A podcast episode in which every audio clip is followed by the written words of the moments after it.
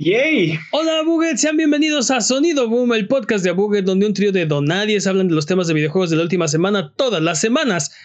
Esta semana hablaremos de Stadia, que finalmente ya está aquí. Sabemos también quiénes son los nominados de los Game Awards y se los vamos a decir. Y here comes a new challenger. Alguien quiere entrarle a los camotazos contra Stadia, Xcloud, PlayStation Now, etc. Ponga su moneda.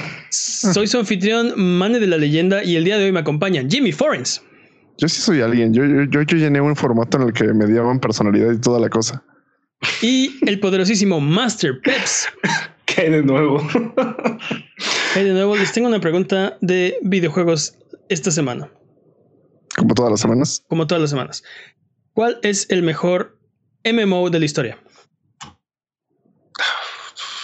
Define mejor. ¿Por gusto personal o Sí, por... para ustedes. ¿Cuál es el mejor para ustedes? A mí me encanta jugar tibia. Tibia. Solo, solo he jugado WoW, entonces. Solo has jugado WoW.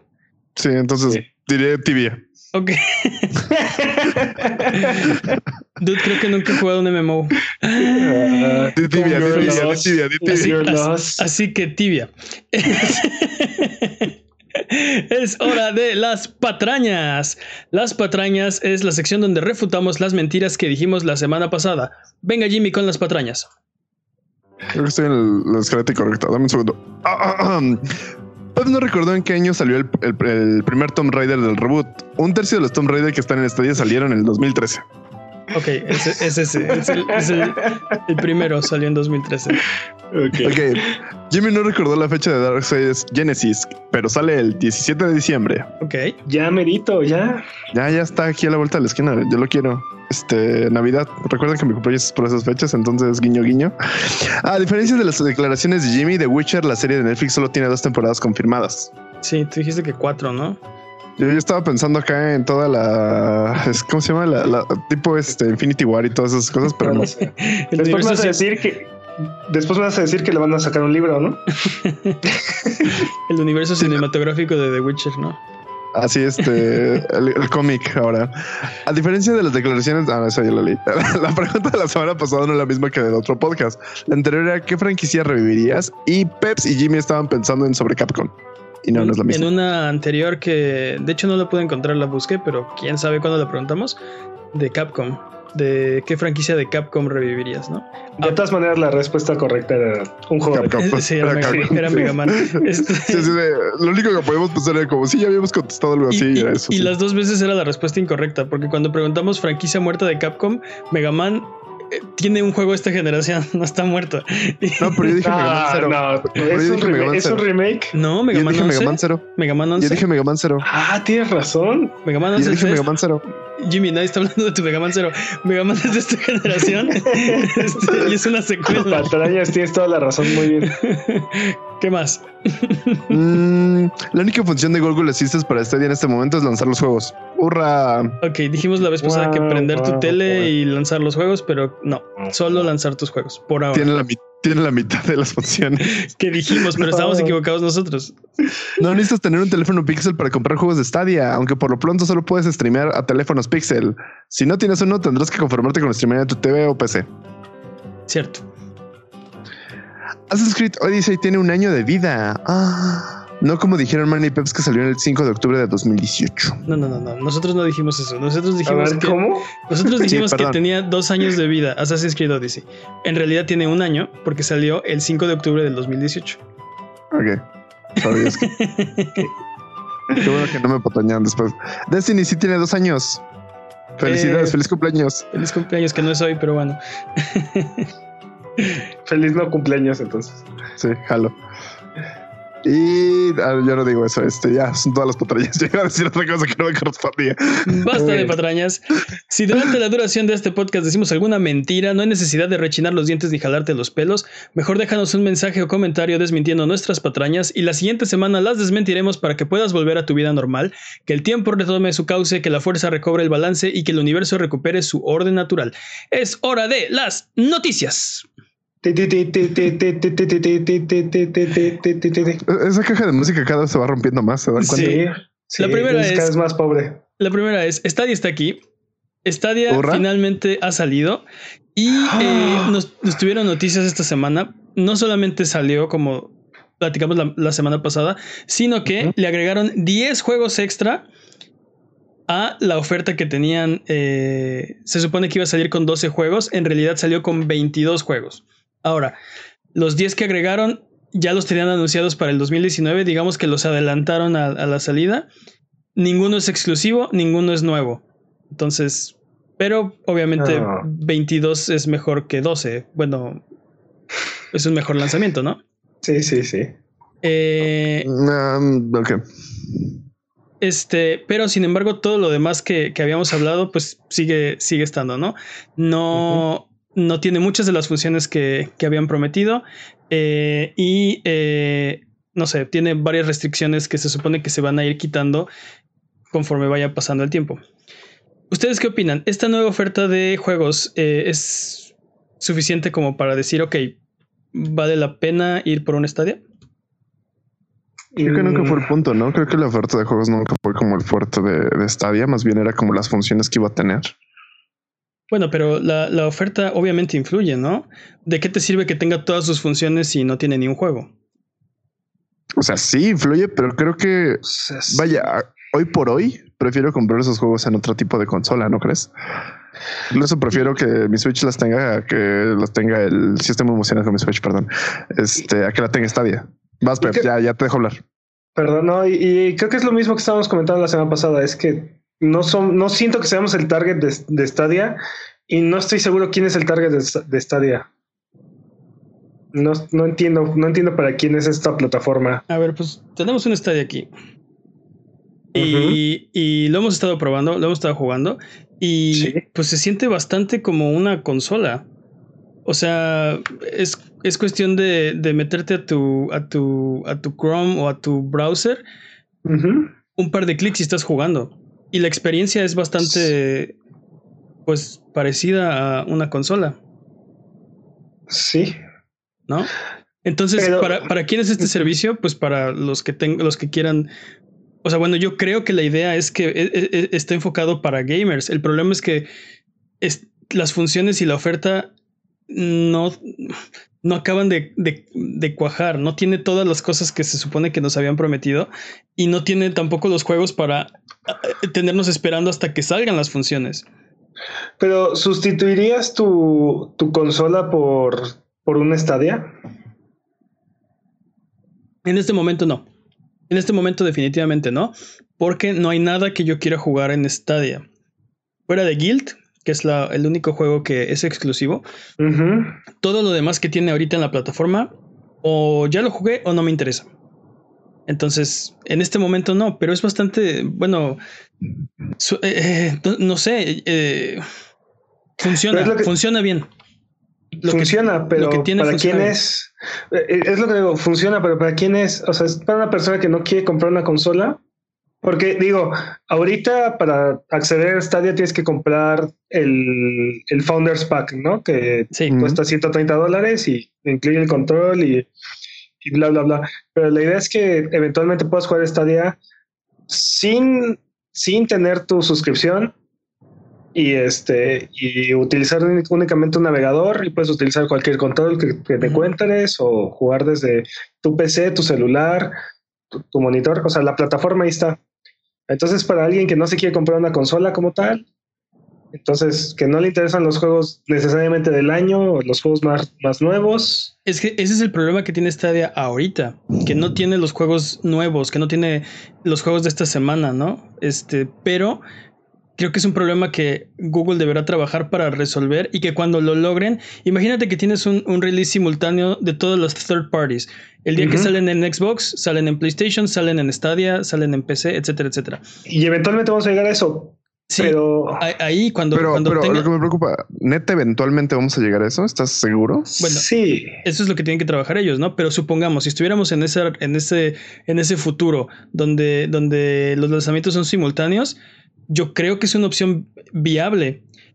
mi problema con Stadia en este momento es eh, el modelo, el precio Digo, obviamente ya lo platicamos, no tiene varios problemas.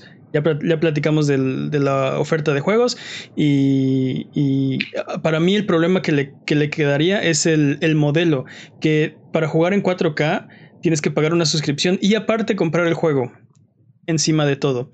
¿No? Eh, yo creo que deberían, le, urge moverse a un sistema de, de o, de suscripción o de a la carta, ¿no? Tienes todo lo de, lo de Stadia, pero tienes que comprar el juego. O tienes este catálogo de juegos, pero pagas tu suscripción. Uno de los dos no puede quedarse en medio. Mira, 1080 no me parece. No me parece mala calidad. Este. Pero. O sea, te digo, ¿tú preferirías cambiar tu consola por, por una Stadia? O sea, ¿tú dejarías de comprar el PlayStation 5 para comprar tus juegos en Stadia? Mm, eh, no, en este momento no. Pero si, si tuviera todo lo que prometió, sí. O sea, o sea tú, tú asume que de aquí a diciembre del próximo año, que es cuando vamos a estar viendo las nuevas consolas, Stadia ya va a estar listo. O sea, ¿A qué me refiero con que va a estar listo? Los, los releases de, third party van a salir al mismo tiempo. La plataforma ya va a estar disponible en todos los celulares, en todas las, en todos los Chromecast, en todos los. O sea, todo lo que nos prometieron va a ser real. Entonces, este, te digo, tú dejarías de comprar un PlayStation 5 o un Xbox 2, o mm, como sé que se vaya a llamar. Como sé que se va a llamar. No. Este, por, por jugar en Stadia. No. ¿Por qué no? Por el first party. Porque todo lo que puedo tener en Stadia lo puedo tener en otro lado. Aunque me ofrece streamear, tiene muchos problemas. La, tecnología funciona. Quiero aclarar eso, que funciona bastante bien, se siente como jugar una consola. Pero, eh, por ejemplo, puedes streamear a tu teléfono. Sí, está muy bien si tienes wifi, porque si tienes datos te los vas a acabar en ah, tres minutos. Consume una cosa algo así como 100 megas por minuto de, datos. Sí, entonces si, tienes, si tienes muchísimas ganas de una partida de Destiny, este, pues te vas a acabar los datos de tu mes en eso, ¿no? O sea, eh, no, en menos de... Eh, sí, está, eh, sí, come datos, come internet. entonces es un problema, que entonces no es para viajar, no es como el Switch, es para estar en casa, ¿no? Pero si ya vas a estar en casa, pues prefiero un PlayStation o un Xbox que tiene un first party robusto y que, y que pues no sé, que tiene este juegos exclusivos. ¿Crees que, esto sea para consola? ¿Crees que esto sea para personas que no tienen, o sea, que literal no tiene consola, no tiene PC y simplemente dice, ok, solo me puedo permitir un Stadia? Pues, es que, o sea, si no tienes la consola, te digo, si hay un juego de third party o si hay un juego que te llama la atención, por ejemplo, el Call of el siguiente Call of Duty o el siguiente FIFA, Mm. ¿no? Y, y, ese es el juego que juegas cada año. Pues comprarlo en estadio te está ahorrando 500 dólares, ¿no? O 400 dólares, porque nada más compras el juego en Stadia y lo puedes jugar en cualquier lado donde normalmente jugarías, donde normalmente jugarías FIFA o lo que sea, y te estás ahorrando el costo de la consola completito. Sí, y, tiene varias cosas que son cómodas. Por ejemplo, e, eso que dice Peps de poderlo streamear en todos lados. No sé si les ha pasado, a mí me ha pasado que, este, ah, voy a jugar ahorita mi juego nuevo y, uy, es que, no sé, eh, íbamos a ver una película, ¿no? En la tele donde está el, el, Xbox o el Play, ¿no? Este, bueno, pues vean su película, yo juego al rato. Con, con Stadia podías irte a cualquier otra pantalla una televisión, una tableta, un teléfono y seguir, jugando, ¿no? ah, ok, pues vean la película y pues yo me voy a viciar un rato, ¿no? Este, eso está atractivo, eso está bueno. Tiene buenas ideas. Este, tiene también varios problemas, ¿no? Pues es que los requisitos son diferentes, pero aparte, en, te digo, no estamos ahí todavía, pero pues 5G también ahí viene. ¿No? Y eso va a facilitar muchísimo también jugar desde el celular. Eso es lo que dijo Google. Así, básicamente, este, Google echa la culpa a nuestro árbol tecnológico y dice, no, chavos, cuando suban de edad y lleguen a 5G, ya va a jalar muy bien Stadia, ¿no? Pero pues entonces, o sea, eh, no sé, eh, si, si, si, así va a ser la cosa, entonces no necesitamos Stadia el día de hoy. Si ese es el, el argumento de Google, entonces hoy no lo necesitamos. Pero es que, es que ahorita Stadia está en un beta, está en un beta pagado total, totalmente. como Anthem. Como Anthem, tal cual. Igualito. Igualito, porque te digo, yo siento que, yo siento que el lanzamiento de Stadia, la idea es que esté listo para competir con la siguiente generación de consolas. Hablando de, hablando de competencia, nos escribió Miguel Ángel Alvarado Matos, igual que puede hacerlo cualquiera, y nos dejó un comentario en YouTube con el tema de esta semana. Y nos dice así: ¿Por qué si Google Stadia es distinto a Xcloud? Ni sale el Xcloud y ya sentencian. Google ya salió, el otro aún no. Está hablando de que comparamos, la semana pasada dijimos que lo que, lo que dijo Xcloud, bueno, Xbox durante el X019, este, básicamente le estaba cantando el, tiro a, a, Stadia y bueno, y no, básicamente se lo cantó derechito. No solo está a todos, ¿no? Está todos así de el que quiera, aquí estoy yo en mi pedestal, se puede venir a tratar de subir, ¿no? Eh, y la oferta, lo que estaba, lo que estaba proponiendo era mucho mejor, bueno, que lo que, que lo que tiene Stadia en este momento del lanzamiento, ¿no?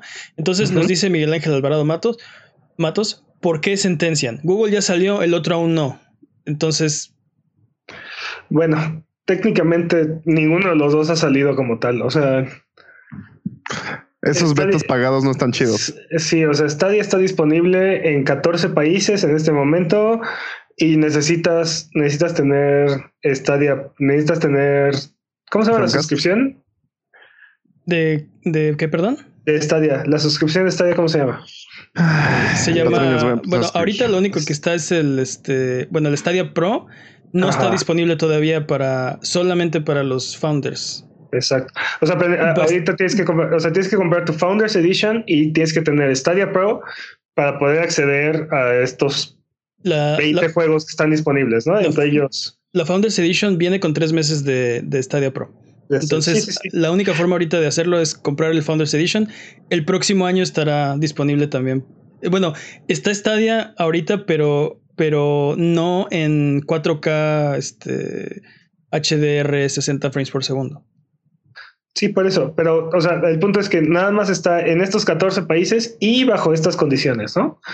Ya después estará disponible este como plataforma en la que no tienes que pagar, solamente comprar el juego, bla, bla, bla, ¿no? De la misma manera, Xcloud está ahorita en beta para los usuarios de para algunos usuarios de Game Pass está disponible en algunas regiones y acaban de anunciar que para enero del próximo año este, va a estar disponible en las mismas regiones que prácticamente en las mismas regiones que Stadia, ¿no? Sí, básicamente competencia directa con Stadia, ¿no? Lo van a expandir a Canadá, a algunos países de Europa, Japón, sí. Básicamente competencia. Y de la misma, y de la misma manera también, o sea, PlayStation Now también se supone que está disponible ya. Bueno, no se supone, está disponible ya, pero no está disponible en, Latinoamérica. Entonces, técnicamente ninguno de estos servicios está disponible para nosotros. O sea, o sea, sí, tú tienes un estadio en tus manos, pero, pero no somos el mercado todavía. No, no está. ninguno de estos servicios realmente está. Exacto. Si, si me conecto en Infinitum, no va a jalar. Mm. bueno, no dejarlo en Infinitum. No, no, no. Tiempo, tiempo, tiempo. Estamos hablando de verdades. Jimmy tiene la. Sí, Sí, o sea. Sí, verdad innegable. Este, ok. Entonces, entonces, bueno, yo, lo que yo lo que decía es no, no es, no es una sentencia, no es que digamos ya se murió Stadia, ¿no? De salida. Es, creo, creo que como dices, tiene mucho espacio para mejorar de aquí a 2020, que es cuando la siguiente generación realmente va a empezar. Perdón, creo que su idea era como tratar de acaparar el mercado. El problema es que la oferta ahorita es pobre y la percepción del público es que no es un valor, eh, sí, que, que, no, que no vale lo que cuesta en este momento. Esa es la percepción de la gente. Tal vez en vez de hacerse pues un favor se están haciendo, se están haciendo daño, ya veremos. Este, pero mi punto es, no es que, no es que Stadia esté muerto, no es que ya valió. Eh, es que le falta mucho por hacerle, tiene, tiene mucho que mejorar. No ha salido Xcloud, totalmente de acuerdo. Está, está en un programa de, beta. Eh, y también la pueden regar de aquí a que salga. Puede ser que no cumplan nada de sus promesas y que no tengan nada de los servicios o de las cosas este, buenas que, que supuestamente trae. Eso también es cierto, ¿no? Este.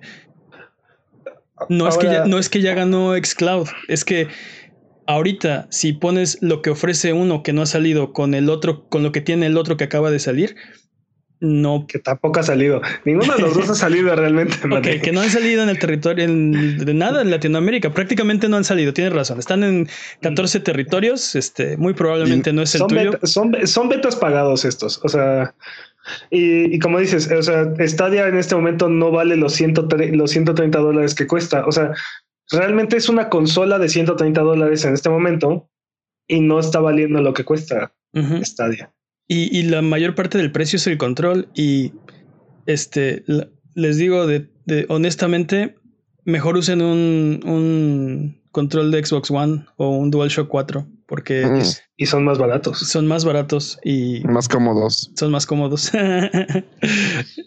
sí, entonces definitivamente estoy de acuerdo. No vale lo que cuesta, ¿no? y por lo que hicieron los Gamer Nexus, probablemente sean más, muchísimo más reparables que un control de Stadia. Sí, un control de Stadia es casi algo lo que parece es que es prácticamente imposible de abrir, ¿no? decíamos antes del podcast que es como es como este tratar de sacar un huevo del cascarón y luego rearmar el huevo, ¿no? Rearmarlo con todo el huevo. Este Sí, tal cual. Pero bueno, entonces ahí, ahí está. Este, no, yo digo que, no sé si están de acuerdo, yo digo que no es que sea una sentencia, es que la, la promesa fue muy grande y la, y lo que tenemos ahorita es muy pequeño en comparación con lo que, con lo que estábamos esperando. Total, totalmente de acuerdo. Creo que el lanzamiento no fue, no fue tan suave como esperábamos. Y sí, Google nos vendió, nos vendió un, un escenario que todavía no está ahí. Y, quiero aclarar que la tecnología funciona y funciona muy bien. Se siente pues como si estuvieras en una consola. No hay, o sea, la, la latencia y que no sé qué. Sí, sí, sí si estás jugando competitivo, sobre todo, este, pues sí, tendrás un laxillo. Pero, pero si estás jugando single player, es inconsútil. bueno, vamos con el siguiente tema, porque también vamos a hablar de los Game Awards. Ya sabemos quiénes son los nominados de los Game Awards el, premio, bueno, el, premio de videojuegos como más prestigioso y grande del mundo. Eh, juego del año. Para juego del año tenemos nominados Dead Stranding. Control, Sekiro. Shadows Die Twice. eso, me, eh, eso, me preocupa, ¿eh? Ahorita quiero hablar de eso, pero sí, The Outer Worlds y Resident Evil 2. Ok. ¿Cuál, ¿Cuál creen ustedes que va a ganar juego del año? Death Stranding. Eh, yo voy por Death Stranding. Ya llevo diciendo que The Outer Worlds desde hace varios meses. Este, yo no he jugado The Outer Worlds, pero he jugado los otros cuatro. Y creo que Death Stranding, dude. Sí, yo creo que. Aparte, pero ¿qué pasó con qué pasó con Star Wars? Este Star Wars Jedi Fallen Order o DMC 5. Cierto, se supone que la fecha límite para poder ser considerado para los premios de este año era el 15 de noviembre, la fecha en la que salió Star Wars Jedi Fallen Order. Y la regla dice que tiene que salir en ese día o antes, así que calificaba completamente. Y no está en ninguna de las nominaciones, en ninguno de los premios. Y, estoy seguro que tú particularmente dirías que es mejor que Control, por ejemplo. Sí. Merece, merece mucho más ese lugar que Control. No, no, no, me consta. Mane no terminó control. No terminé control, pero no lo terminé porque lo que jugué no me estaba gustando. Eh, ¿Te acuerdas? Es que, es que estaba de, me, estaba botando de la risa con la, con la historia de la mona esta que resulta que es la presidenta de la corporación este, cápsula, pero que no tiene idea de qué está pasando. O sea, no, no sé, no, no tengo idea. O sea, el plot twist tenía que ser demasiado bueno y no, no, no, no pude continuar, no pude seguirlo jugando. Este, no sé. Pero bueno, o sea, el, punto es, el punto es, es un juego que está al nivel, está, tiene la calidad y pues no, no, no figuró, ¿no? También Devil May Cry 5, yo también creo que debería estar por ahí. también debería estar por ahí. Sí. Mm. Fuera de esas, fuera de esas omisiones, yo creo que son grandes contendientes. A mí lo que me preocupa es justamente Sekiro, porque siento que si hubiera sido cualquier otro año, si hubiera sido no este año de Death Stranding, si no hubiera salido Resident Evil 2, creo que hubiera sido un gran año para Sekiro. Pero es que, ¿sabes qué? Eso aplica todos los años. Eso aplica es todos los años. El año pasado estuvo brutal también. O sea, y el antepasado también. O sea, Sí, todos los años, por lo que me están diciendo. los últimos cuatro años han estado así, cañones. Puedes, mencionar todos los años un juego que dices, híjole, si este juego no hubiera salido el mismo año que tal, le hubiera ido súper bien en todos los premios. Todos los años pasa. Está muy competido, sí, la verdad, el, el nivel de la calidad de los juegos a últimas fechas, yo diría que por lo menos en la última década ha sido de lo mejor, de lo mejor. Es que, por ejemplo, aquí siento que Sekiro este, palidece en comparación, pero yo creo que Sekiro es un gran juego. Es, es un, es un super juego. Sí, lo sé. Entonces es como de chale. O sea, siento que aquí va a ser como de ah, chale. No, no va a tener como esos hits que debería de tener, esos votos que debería de tener Sekiro. Igual y sí, igual y no, igual y me equivoco, no, igual y es como. tal, vez, gana, tal vez gana. Yo, le tenía muy, yo le tenía muchísima fe a The Other Worlds, pero este, eh, Kojima lo hizo otra vez, ¿no? O sea, entregó un juego que, que crea un género completamente nuevo, que revoluciona la industria, que, que, rebota, que rebota en muchas otras áreas que normalmente no, no llegan estos juegos, los juegos normales. Es que neta, quiero hacer un podcast de, de Death Stranding porque tiene tantas cosillas tan pequeñas, tan buenas que digo, e, es, un gran juego. O sea, no le, no tengo pegas contra esa, contra ese juego. Neta, wow.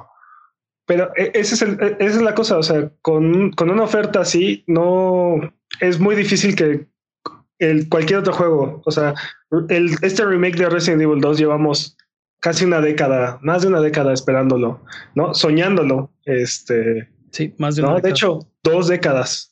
Llevamos dos décadas fantaseando con ese juego. desde que salió, desde que salió el, desde que salió el 2, decíamos, ¿te imaginas un Resident Evil que fuera, este, que fuera third person, o sea, que, la cámara estuviera encima.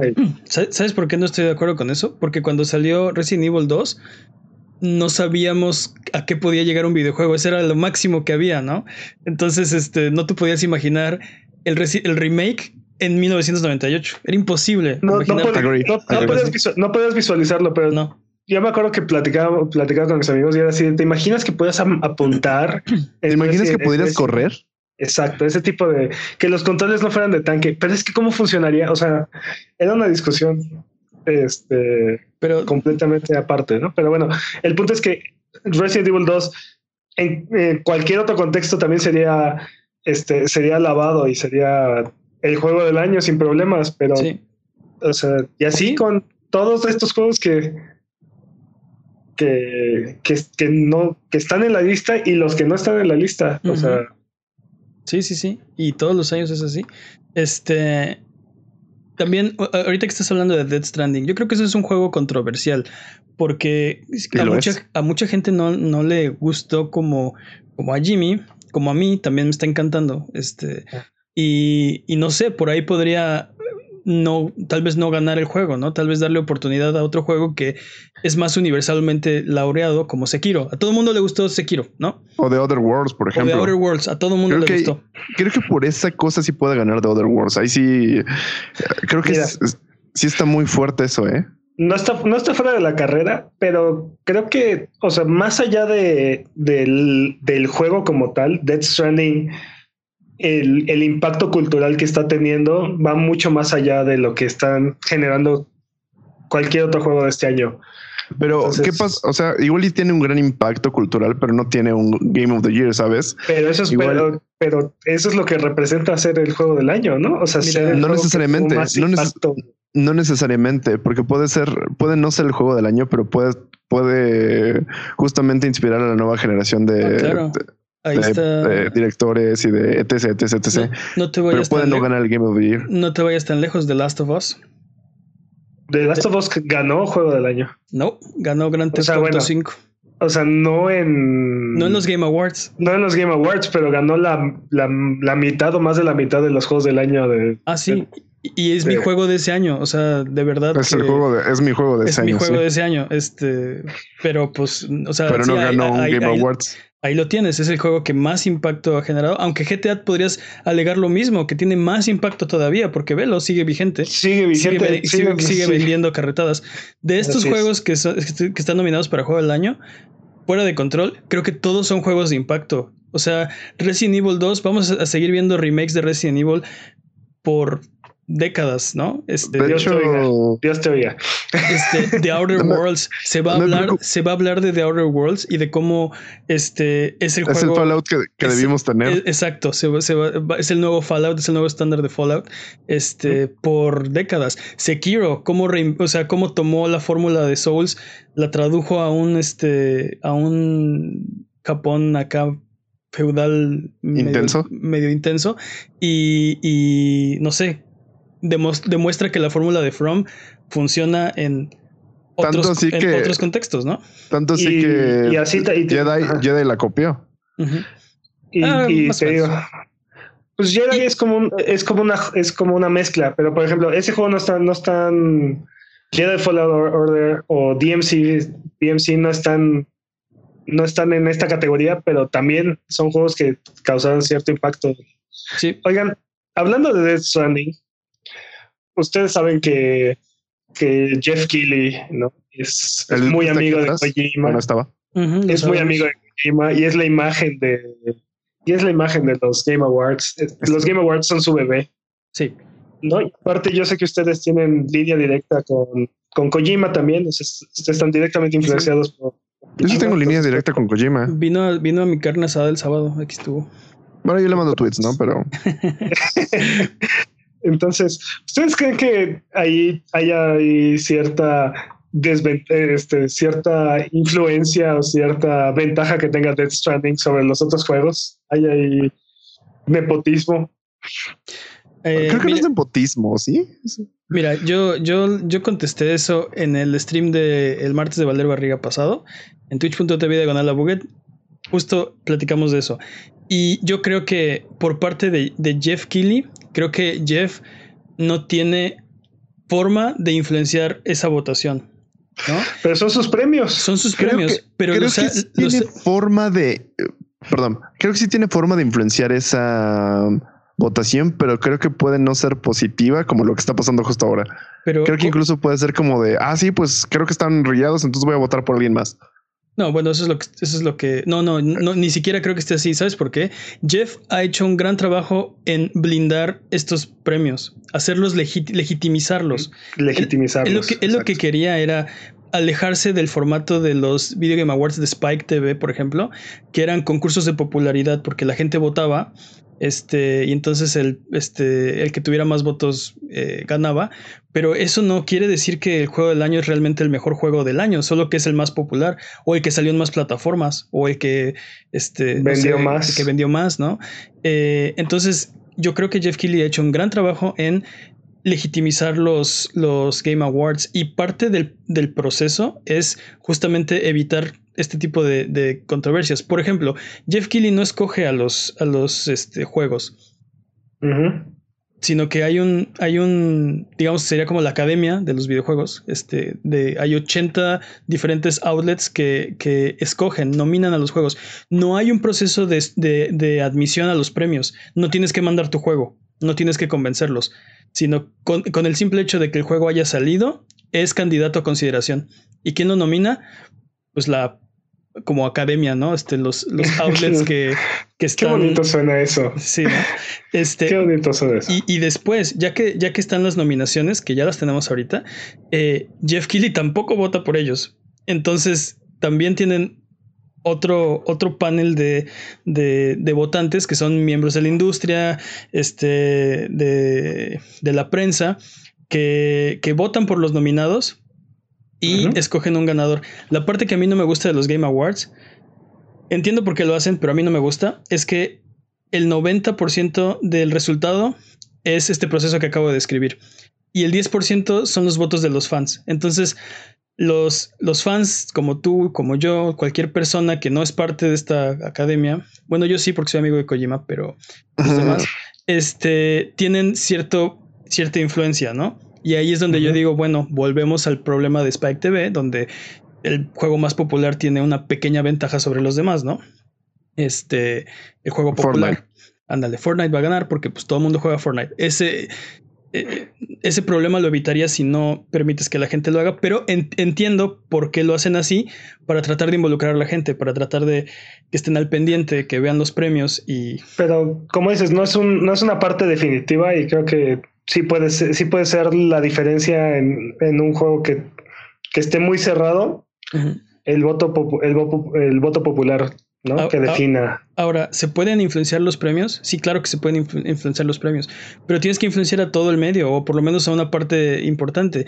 Y si hay una persona que lo puede hacer, definitivamente es Kojima, porque tiene, todos los contactos, tiene todo el tiempo de estar en la industria y tiene esta historia de, del pequeño, este, como el, ¿cómo se dice? El underdog, el que iba a mm. perder, pero al final triunfó, ¿no? Esta historia de éxito. El caballo negro, esta historia de éxito. Entonces, si hay alguien no, pero nadie creía que, que, que Kojima era el caballo negro. O sea, nadie creía que sí, del. Sí, ah, no. no. espera, entre Konami y Kojima, claro que sí, todos lo creímos. Todos pensábamos que esta corporación este, poderosa, indestructible, aplastó al pequeño pobrecito Kojima.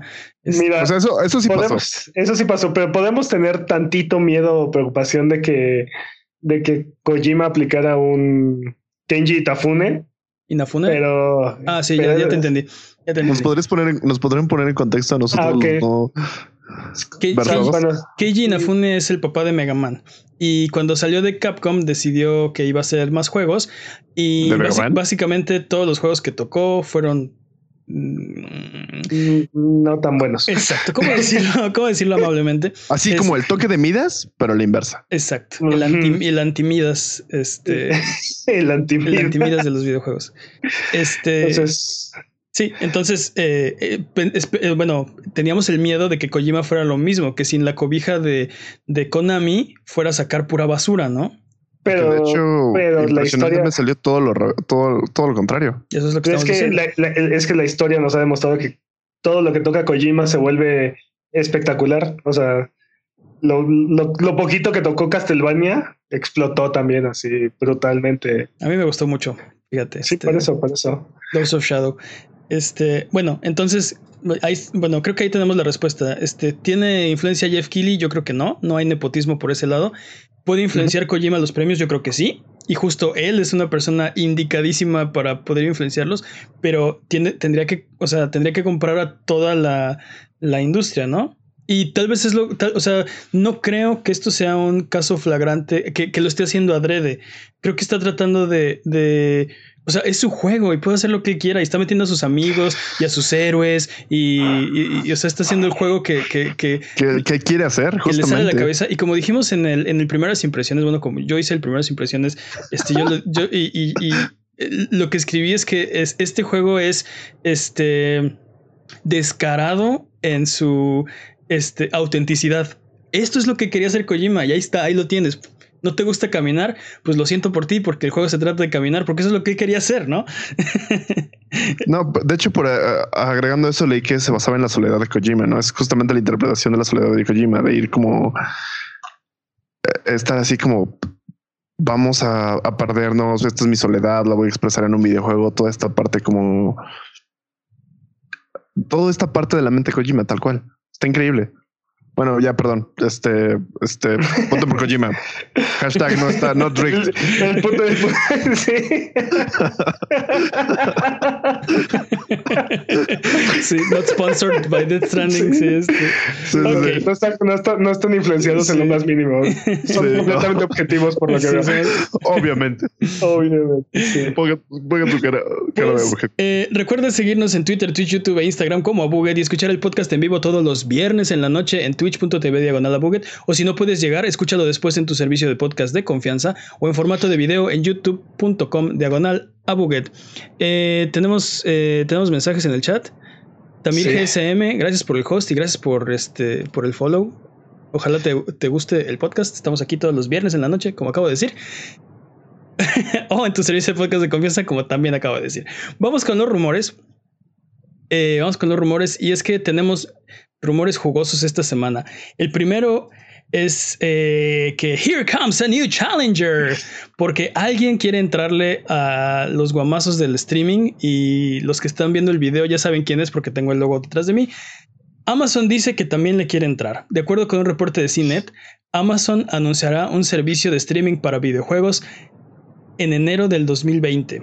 Según el reporte, ha estado reclutando gente de compañías como Microsoft para desarrollar el proyecto. Se los dije, yo se los dije, fui el primero en decírselos. Amazon tiene que tengas la razón. 15 barajas bajo la manga que no nos ha mostrado. Dude, esto está, no sé si, no sé si está cool o está horrible porque Aparte, Amazon tiene la infraestructura para entrarle a los catorrazos con Microsoft, con, y con Google, con Google y con todos. o sea, y ya, tiene, ya tiene Twitch, ya tiene toda nuestra información de compras, ya tiene toda nuestra información. O sea, ¿qué te digo? Sí, y, y, también tiene dispositivos en todas las casas de todas las de de, hecho, Alexa, de hecho, Alexa nos está escuchando. Alexa es fiel seguidora del podcast y nos está escuchando justo ahora. y de tu vida, te, escuchan todos. Twitch, le pertenece, Twitch le pertenece a Amazon. Así es que integración con streaming y así, don, así. Dice Amazon, Amazon quiere ser el nuevo Disney. Dice, en el chat Amazon, sí, totalmente. Este, vamos a ver el universo cinematográfico de Amazon. Eh, no, porque eh, eh, lo habíamos platicado hace unas semanas, que hay tres grandes gigantes de los data centers, ¿no? El número tres es ay, patrañas. patrañas. es que no me acuerdo quién era el número tres y el número dos Creo que el número tres es Google. Sí, creo que sí. El, el número dos es Microsoft. Sure. Sí, sí, sí, sí. Pero el indiscutible número uno, esos dos los podría tener mal, ya veremos la próxima semana. El indiscutible número uno es Amazon. Y era el único que había estado calladito, que no había dicho nada y que no había hecho nada. Bueno. Bueno, o sea, si se acuerdan, durante el año estuvimos escuchando que Amazon eh, le, está, le está invirtiendo a estudios y, y, los reestructuran y están desarrollando juegos y ya no. pero, no sacan juegos y estaban trabajando en su engine y no sabemos nada realmente, ¿no? O sea. Sí, entonces tienen el engine, tienen Lumberyard, que es el, su, su engine propietario. Tienen los estudios que han ido comprando, pero que no han sacado juegos. No han sacado un solo juego Amazon. Los anuncian y los cancelan. Y, y total que no salen. Y tienen toda la infraestructura, así lo que tiene Google con su, con su Stadia, bueno, ellos también lo tienen, igualito. Y ahí sí, y ahí sí va a estar bien interesante porque si Google lo que te está prometiendo es integración con integración con, con, YouTube. ¿no? Y, y, compartir este estados y safe states y, y, jugar multiplayer y todo esto. Amazon te puede Amazon te puede ofrecer exactamente lo mismo pero con Twitch, ¿no? Y mejor. Y también tienen y también tienen muy bien desarrollado la plataforma de Android, ¿no? Y la, la dominan y la utilizan bastante y, de igual manera van a poder ofrecer integración muy parecida a la que va a ofrecer Google en, sí, en, móviles. Entonces, está, están cañones, está muy cañón. Totalmente, totalmente de acuerdo. Yo creo que todo lo que prometió Stadia lo puede también prometer Amazon y, y, como dices, hasta más porque está integrado, estará integrado con Twitch o algo por el estilo, ¿no? a, mí, a mí realmente me vuelve a preocupar esto que siempre me he preocupado de vamos a tener más servicios, vamos a tener más cosas. Seguramente va a haber first parties, va a haber como esta parte, pero creo que el usuario final va a sufrir un poco esta parte de chale, o sea, no me alcanza para todo. ¿Qué decido? ¿Qué voy a elegir?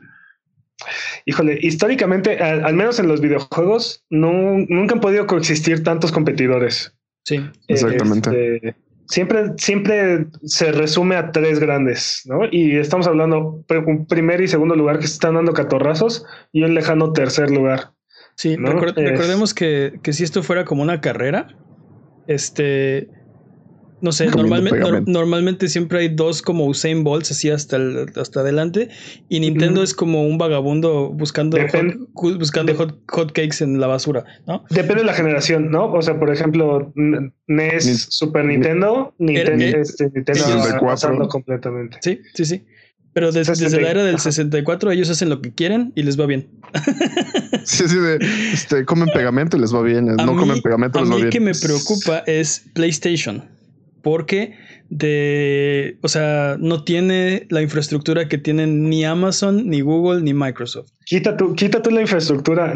Es, es la compañía más pequeña de, todas las que acabamos de mencionar. o sea, sí, sí. Y digo, estamos hablando de una compañía gigantesca, pero en comparación con, con Amazon, con Google, con Microsoft, o sea, con Nintendo, Sony es, es muy pequeña. Sí, sí. ellos, me, ellos me preocupan. Ellos me preocupan, no sé qué va a pasar porque este porque aparte es fanboy, obviamente, man. A mí, a mí me, llama mucho la atención, hablando de, hablando de Sony, me, me, llama mucho la atención que están como transicionando de una compañía de hardware, de desarrollo de hardware, a ser una compañía de entretenimiento puro. O sea, películas, este, música, videojuegos, ya no, ya el hardware ya no es su fuerte como tal, ya lo de ellos ya es el, el software. Pues siguen haciendo hardware, pero sí, definitivamente están en un están tratando de buscar qué será la próxima cosa. Y, no es por fanboyismo, dijiste que, que porque por fanboy, pero no, es por fanboy, pero siempre es muy triste cuando una, una plataforma se, ve forzada a cambiar a ser este licenciatario, ¿no? Como le pasó a Sega, este. Sí, sí, sí. Bueno, en el caso de Sega, o sea, no creo que sea tan triste el lo triste no es que se hayan vuelto licenciatarios, sino que la calidad de sus licencias cayó horriblemente. O sea, no puedes comparar la calidad de los juegos que, hacían a finales de los 2000, a finales de los 90 a, a lo que han estado haciendo últimamente. Sí, a eso me refiero, sí, sí está triste. Y, y, no son los únicos que les ha pasado, pero son los a los que les pasó con el, con las licencias más, más famosas hasta ahora, ¿no? Pero yo siento que siempre es, bien, siempre es bien triste cuando dices, no, pues ya Atari, ya valió. Este, todos menos Philips. Philips, qué bueno. Este, el CDI, mm. el CDI fue un grave error. Pero bueno, vamos con el siguiente eh, rumor porque tenemos un jugosísimo rumor porque esto me emociona. Eh, supuestamente, Resident Evil 3, el remake está en desarrollo para el 2020. ¿Alguien lo dudaba? Nadie lo dudaba, pero ¿pensabas que iba a salir el próximo año? No, yo sí pensé que iba a porque aparte es. Yo sí pensé que iba a estar así como uno salido del otro porque hype. No, no funciona así el desarrollo. Sí, no, lo estábamos hablando hace un par de semanas. Lo estábamos hablando hace un par de semanas y, dude, ojalá y si lo hicieran. O sea, estábamos fantaseando hace un par de semanas que le dijimos este, este, este es el juego que yo creo que ¿Te acuerdas? Preguntó en el chat, como cualquiera puede venir a hacerlo, eh, Panquecita, que si nos gustaban los remakes. Y yo dije que yo creo que tienen un ciclo perfecto para que rehagan el 3 y luego el 4 y bueno, el Code Verónica, el 4. el código Verónica, ¿qué pasó ahí? No, ya me regresé. Code Verónica, el 4, este, el 5. Eh, que, el 7, que, no hagan el 6 y que hagan el 7 y luego otra vez ya está, ya está justo a tiempo para rehacer el 1. Es que, o sea, sí tienes, sí tienes razón, pero eh, este juego, el, el, Resident 3 con Stars, era, era otro pedo, era, era otro nivel. Yo creo que este es, eh, este juego es la, la cima de lo que es Resident Evil en el PlayStation 1. Y la paranoia. Yo creo. Y ¿Te das cuenta cómo, cómo, el PlayStation 4 se volvió una excelente plataforma para los remakes de Play 1? estamos teniendo Final Fantasy VII, Resident Evil 2, este, ahora Resident Evil 3. Sí. La nostalgia vende, dude. Oye, había, otro remake. Ah, bueno. Yo, yo, espero que sea verdad y espero que sepamos pronto que ya va a salir. No esperas, tú quieres que sea verdad. No, por supuesto que, quiero que sea verdad. por supuesto. Y seguramente va a salir, pero que sea verdad que va a salir tan pronto, que va a salir el próximo año. Es que si va a salir el próximo año, deberían estar anunciando, tal vez en los Game Awards, ahí sabemos este, algo. Si me explico, o sea, si ya está cerca, ya debería venir el anuncio en algún, en cualquier momento. y, también otra cosa que me emociona es que tal vez este es un juego intergeneracional y sale para para esta generación y la siguiente, ¿no? Para Xbox 2 y este, PlayStation, PlayStation 5 y Nintendo Switch o como le quieran, no sé. El, punto, es que eso es emocionante. Un Resident Evil de, siguiente generación. Pero técnicamente ya todos los juegos son intergeneracionales. Porque toda la, siguiente, la siguiente generación de consolas va a ser retrocompatible con esta. Y probablemente tengan mejoras como mejor frame rate y o este, súbelo a 4K. O... Ese es el punto. ¿Te imaginas Resident Evil 3 en 4K, 60 frames por segundo HDR? No, 120 este, frames. Oh, bueno, acaban de, dar una, acaban de dar una receta bien rara, pero ¿qué? ok, pues vamos a, vamos a ver si, si se hace realidad. Vámonos con el speedrun de noticias El espíritu de noticias es la sección donde hablamos de las noticias que son importantes, pero no son tan importantes como para dedicarle su propia sección. Eh, ¿Quieren seguirlo haciendo democráticamente? O, Obviamente. Ok. No, impóngalo. no, no hagamos una. Sin posición. Aquí, Regicidio, no espera. Aquí es una dictadura. ok. Eh, la dicta blanda. Ok, si, si los dioses quieren que sea Peps, no den una señal. Ok, Peps ha sido escogido. hubiera sido muy divertido que hubiera pasado una señal. sí, imagínate. No, pues vas, Jimmy, ni modo. Este. la, categoría de esta canción es Any Percent. Eh, speedrun de noticias en 3, 2, 1. Tiempo. La comunidad de moderos, moderos, qué bonito suena eso. Ponen manos a la obra y hacen e intentando hacer lo imposible, darle gusto a los, a los fans de Pokémon cosa que no puedo hacer Game Freak, porque quieren restaurar el Pokédex nacional de Pokémon Espada y Escudo. ¿Ustedes creen que tengan, tengan éxito? Mm, no importa lo que yo crea. Claro que sí. ¿Tienes fe? yo, digo que es muy probable que pase. Porque los Mothers Unidos son muy buenos. Los Mothers Unidos. Los Mothers Unidos jamás serán vencidos. sí, se ve, se siente. Sí, pero bueno. Pues no sé, a ver si sí, a ver si logran meter todos los Pokémon que no alcanzaron a entrar. Sí. Que les pongan animaciones chidas y así. No creo, creo que lo están reciclando de, de, Let's Go Eevee y así. Pero bueno. Bueno, ¿recuerdan, ¿recuerdan Dead Island 2? Sí. ¿Cómo olvidarlo? Sí, seguro, Jimmy. Bueno, pues parece ser que sigue vivo. Aparentemente el juego que fue anunciado en 2014 todavía está en desarrollo. Clemens Kundraitz, espero que así se pronuncie, el CEO de Coach Media, aseguró que los retrasos y, tres cambios de estudio solo significan que el, compromiso que tienen con hacer un gran juego está presente. Irónicamente, Dead Island 2 sigue vivo. Sí estando muerto, digamos. Este, han, cambiado de, han cambiado de estudio tres veces y dicen, sí, hemos cambiado por el compromiso que no es que estemos en problemas, no, no, no, no es que no, sepamos qué estamos haciendo, es que estamos tan comprometidos. No es que, no es que estemos en nivel open hell, no, no, para nada. Exacto, es el nuevo Duke Nukem ahora. Tienes razón, Alan. Y bueno, y porque nadie lo pidió, Animal Crossing Pocket Camp introduce su servicio de suscripción que viene en niveles de 3 dólares y 8 dólares.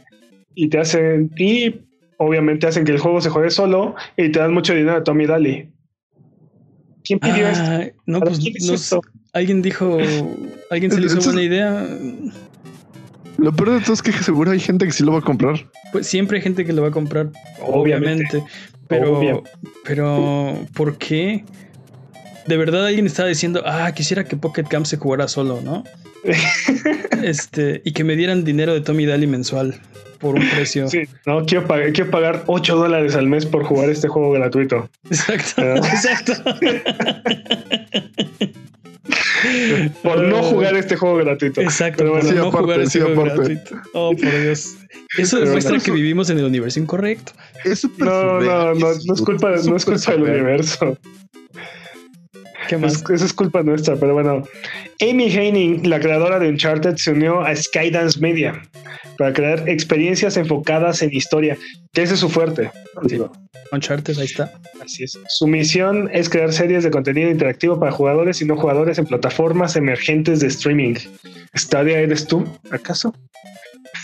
No, no, pero... Pues, pues lo, lo interesante es que dice plataformas emergentes de streaming. Entonces, que, o sea, Amazon, Amazon. Exacto, exacto. ¿Qué, Amazon eres tú? ¿qué, significa eso? Amazon, este, Xcloud, Stadia, Stadia 2.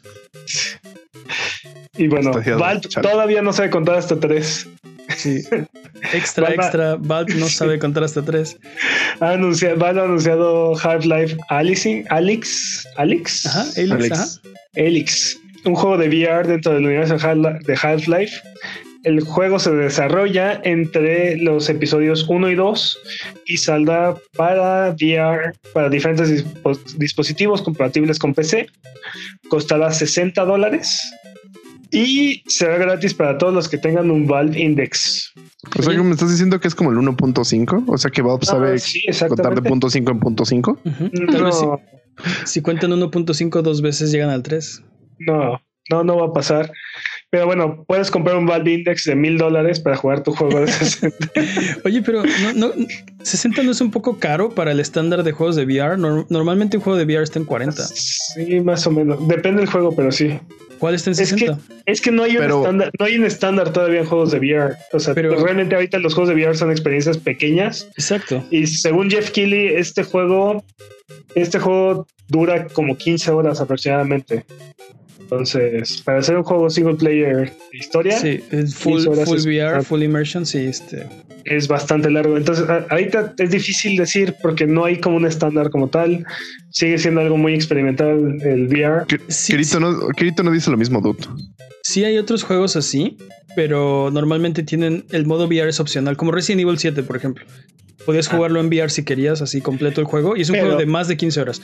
Pero, no, es un, juego de VR. Eh, o sea, es un eh, juego que puedes jugar con VR, pero no es un juego de VR. Exacto. ¿No? Y bueno, Jeff Keighley anunció que durante los últimos cinco años ha estado trabajando con Valve en un documental sobre el desarrollo de Half-Life Alyx. Alex, sí, y estará disponible en marzo del 2020. Dice Kili que por lo menos hay 20 minutos de, entrevista donde los devs explican por qué no saben contar hasta tres. O sea, los entrevistó cinco años y la entrevista dura 20 minutos. Wow. No, no, no. Hay, hay por lo menos 20 minutos de entrevista en el documental. Donde, los donde hablan por qué no saben por qué no saben contar. Ah, ok, ok.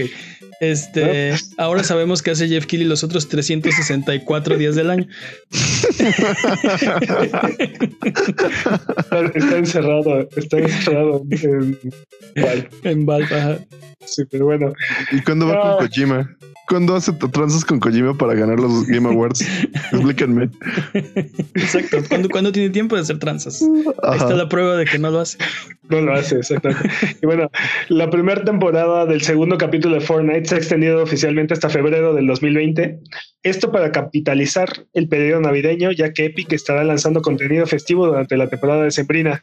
No entiendo la necesidad de estar sacando temporadas cada dos meses. Eh, no, pues no, pues justo, lo están, justo lo están empujando la temporada. No, porque no les da dinero. Overwatch, este, Apex, Fortnite. Uh, ¿Cuál es el otro? Hay, este PUBG tienen, tienen temporadas que duran un mes, mes y medio, dos meses. O sea, pues, es, demasiado corto. Sí, pero es demasiado corto para ti y para mí. Pero creo que el punto es que la gente que está jugando han encontrado que el, punto exacto para que sigan enganchados es lanzar una nueva temporada cada dos meses. Si tardan más, la gente se empieza a ir. Si tardan menos, la gente no alcanza a disfrutar lo que traía la temporada o no, a mí, a mí me gusta más el modelo de League of Legends, pero. That's just me. bueno, sí, pero pues eso. Lo dice, lo dice el que no juega League of Legends. Exacto. exacto. Y bueno, en ExileCon del 2019, Max Schaefer, Eric Schaefer y David Breivik contaron sus anécdotas sobre el desarrollo de Diablo 2 y destrozaron los sueños de Jimmy cuando mencionaron que se que consideran casi imposible que exista un remaster de Diablo 2, ya que perdieron casi todos los archivos originales que se perdieron antes de la salida del juego. No sé por qué, pero me imagino ahí quemando todo así como en vez de, oh sí, este, se perdieron. Se les corrompió, se les corrompieron los discos duros antes de la salida del, antes de la salida del juego. Entonces, básicamente tuvieron que así rescatar lo poco que tenían en sus casas y así para, para, poder, sacar, Diablo para poder sacar Diablo 2. Yo como fan de Diablo 2, bueno, de Diablo, yo les diría, no lo pueden remasterizar, entonces hagan, el remake. Yo diría eso, pero me preocupa que hagan el remake, justamente porque tú sabes. No se va a no, no se va a sentir igual. No, Jimmy, no. Va a ser igual, va a ser perfecto. Ok, ¿qué más? Y bueno, y bueno como Canal 5 al servicio de la comunidad. Este, hay un bug en Star Wars Jedi Fallen Order. Ya, este, el juego está atrapando a sus jugadores en un bug del cual no hay regreso, ya que hay jugadores que han descubierto la forma de pasar un puente sin tener el doble salto que lo requiere. Y todo esto es muy bonito hasta que descubren que no hay forma de volver. Así que si ven el puente de Dathomir, Dathomir, ajá no intentes brincarlo sin el doble salto. Exacto, exacto. Servicio de la comunidad. Sí, y el bug no está, bueno, en realidad la gente se está atrapando en el bug, ¿no? sí, técnicamente, técnicamente está funcionando como. Exacto, es que es una planta carnívora, es una planta carnívora. Este, está ahí puesta la trampa, pero tú eres el que tiene que brincar. Bueno, ¿qué más? Sí, es working as intended. Pero Exacto. Pokémon Espada y Escudo se convierte en el juego de Switch que se ha vendido más rápido en, la historia superando mm. a, Smash, Bros, que era el antiguo, el que tenía el récord antiguamente. la pregunta es, ¿ustedes creen que sea porque, o sea, creen que al final venda más que Smash o, es porque ahora hay más gente con un Switch que cuando salió Smash? Dude, eh, eh, Pokémon, perdón, Pokémon es la franquicia multimedia más grande del mundo. Más que cualquier otra, la que, la que pienses, más. Más que Star Wars, más que Frozen, más que Smash, más que todas y más importante, ¿cuántos escudos se venden por cada espada? Eso tenemos que lanzar una investigación. Jimmy, tienes el, la tarea de averiguarlo. Ahí Jimmy tiene un punto porque aparte los fans, fans compran dos juegos, dos versiones de ese juego. Eh, Entonces... Tan lo saben que venden el dual pack, venden las dos para que no tengas que, o sea, y cuenta como dos, así es que. Ah, claro, ellos lo cuentan, sí, exacto. En sus, en sus, este, en sus hojas de datos aparece como dos. Y en la afamada sección, ¿cómo esto es noticia de videojuegos? El Cybertruck se escapa de PlayStation 1 y cae en la realidad. Elon Musk reveló el último ofrecimiento de Tesla, que es una camioneta eléctrica. No, es una, es una pickup eléctrica. Su diseño, el cual parece sacado de un juego de 3D de inicios de los 90 quedaría muy bien como una de las opciones a elegir en Cruising USA o uno de los Need for Speed. sí, exacto. Este Diddy Kong Racing quedaría bien. No, no, no. Destruction, estás hablando, Destruction estás hablando de, estás hablando de 64 píxeles, ¿no? digo, 64 bits, ¿no? 32 bits. Destruction Derby. Y bueno, y parece ser que tendrá un cameo en Cyberpunk 2077 porque es un futuro distópico donde a todos les gustan las cosas horribles.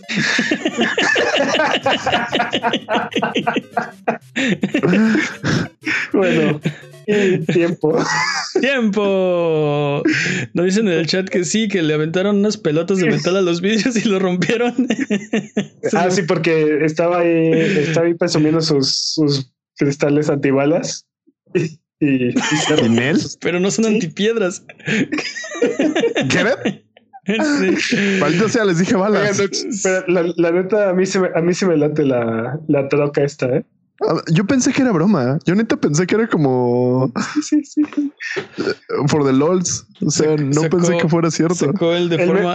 mi meme favorito fue así de yo enseñando, yo de ocho años enseñándole mi diseño de una camioneta a Elon Musk y la imagen de Elon Musk acá fumando.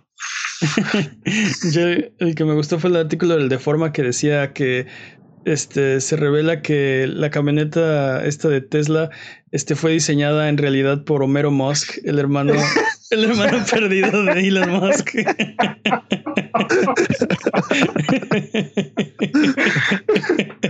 Muy bien, muy bien. Pero bueno, Recuerda que esto es Sonido Boom, el podcast de Buget. Si quieres ser parte del programa, mándanos tus preguntas o comentarios en Twitter, Twitch, YouTube o Instagram. Nos puedes encontrar como Buget. Manda tus preguntas o mira nuestros videos en youtube.com diagonal Buget.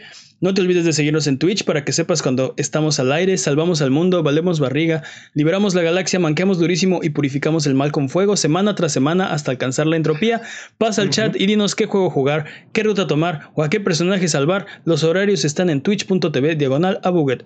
O sigues escuchando este podcast cada semana en el mismo lugar donde encontraste este.